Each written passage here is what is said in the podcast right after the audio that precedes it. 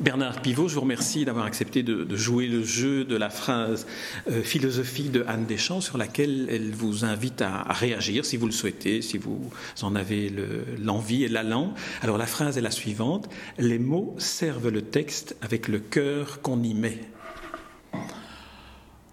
Ah, je suis texte donc les mots servent le, texte, avec le cœur qu'on y met. Oui, mais je suis tout à fait d'accord avec ça. Et dans, euh, dans le livre que j'ai écrit, il y, a, beaucoup de cœur dans les mots. Alors les, mots, évidemment, d'abord il y a le mot cœur, il y, a, le mot amour, il y a tous les mots amitié, tous les mots chargés d'affection.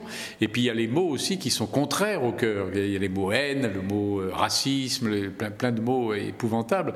Donc euh, évidemment, les mots que je préfère, ce sont ceux dans lesquels il y a du cœur, il y a de, il y a de de l'émotion, il y a de l'émoi, il y a de la, tendresse.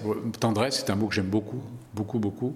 Et voilà, donc c'est évidemment. Euh, et il se trouve que cette phrase me convient très bien parce qu'elle illustre vraiment, euh, je crois, en profondeur euh, ce que j'ai tenté de faire dans ce livre.